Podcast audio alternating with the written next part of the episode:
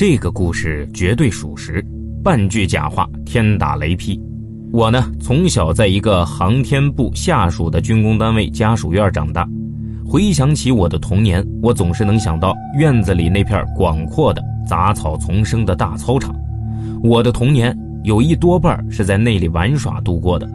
可好景不长。我们厂子因为不与时俱进和出现了几个贪得无厌的厂长以后，厂子逐渐变得一天比一天不景气。厂子的几个领导见自己的灰色收入越来越少，便打起了这片我最喜爱的大操场的主意。他们要利用这片土地盖楼。上报后，国家竟然鬼使神差地批了批文，并拨下了一笔巨额的工程款。这笔工程款大部分被几个领导中饱私囊后，就开始了他们的豆腐渣工程。建筑队简直如天降神兵。前一天，我们几个小伙伴还在大操场上玩耍，一夜后，大操场已经被工程队围了个严严实实，并开始打地基。我们小时候电脑还没普及，四八六的时代，计算机对于我们这样的普通工人家庭简直是不可触及。而丢沙包、捉迷藏这种毫无冒险精神的游戏，我们是瞧不起的。大操场虽然被围了起来，但围不住我们几个坏小子的心呐，犹如五色旗般红白蓝相间的塑料布围城，被我们撕了个粉碎。那时候大操场刚开工，地下挖出的地基就像一条条战壕，而挖出来的土没被及时运走，堆在旁边，形成一个个小山坡。当时的施工队。管理体制很松散，我们几个坏小子成天在施工现场玩，也没人能管。偶尔的轰过我们几次，不过该来还来。日子久了，施工队的人也就不理我们了。对于地上的地基，我们就用来玩地道战；旁边的土坡，我们就用来玩上甘岭。整日玩的不亦乐乎，回家时个个灰头土脸的。在我们小时候就听大人们说过，我们住的这片地。解放前就是一片乱葬岗子，也就是不管有棺材的没棺材的，是人不是人的，死了都埋在这里。随着施工的深入，各式各样的棺材开始逐渐的浮出土面，民工们显然已经见怪不怪了，把埋在土里的各种颜色的棺材挖出来。我们几个朋友岁数都小，正是好奇心泛滥的年龄，一见到有新鲜东西，赶紧围了上去。这些民工也真够猛的。开着铲车，把一大片棺材全部铲碎推走。那时候的景象，到现在还存在我的脑袋里。只要我翻开记忆一想，眼前就能立刻浮现出那片景象：棺材碎了一地，碎木头和死人身体的各个部位的白骨散落了整个大操场，一片狼藉。最让我们高兴的事情是，这些死人的陪葬物也掉落了满地，有铜钱、烟斗、瓷瓶、瓷器。当然都是碎了的，和一大堆白色的纸钱。我们几个坏小子一股脑的奔过去，哄抢这些地上的陪葬物。我记得当时我们每个人手里都拿了不少铜钱、烟斗等等，欢欣鼓舞地踢着地上的死人头骨，满载而归。现在想想，小时候胆子真够大的，真是初生牛犊不怕虎啊！我小心翼翼地把这些从地上捡的宝贝揣进兜里。回家后看到老爸，自豪地从兜里掏出一堆铜钱给他看。老爸问我这些铜钱哪里来的，我说是从大操场挖出的棺材里捡的。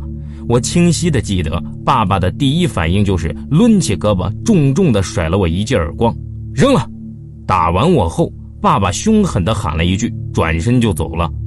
我捂着脸待在了原地。我的这群小伙伴们的父母性格几乎一样，都信奉。棍棒底下出孝子，我的家庭也一样，挨打是家常便饭。不过没用，越打越皮。可在当时，这一记耳光打得我可是莫名其妙。直到长大懂事后，才慢慢懂得那次爸爸为什么打我。捡死人的东西是会招来厄运的。我不敢违背爸爸的命令。小时候，老爸对我来说就是天，只要我犯一点小错误，老爸都会对我拳打脚踢。打得我是七荤八素的，我赶紧打开窗子，把捡来的陪葬物都扔了下去。后来大操场的地基越打越深，也越来越危险，工程队加严了管理，坚决不允许建筑队以外的杂人进入。我们这帮小孩也难逃法眼。那段日子真是无聊透顶。从此，我们迷上了火，确切的来说是点火玩。几个小朋友凑在一起，从全院搜刮来的白色的塑料泡沫，点燃塑料泡沫以后高举，被融化的塑料呢，伴随着火焰一滴滴的滴在地上，滑落在空中的时候，我们能清晰的听到哔哔的火焰声。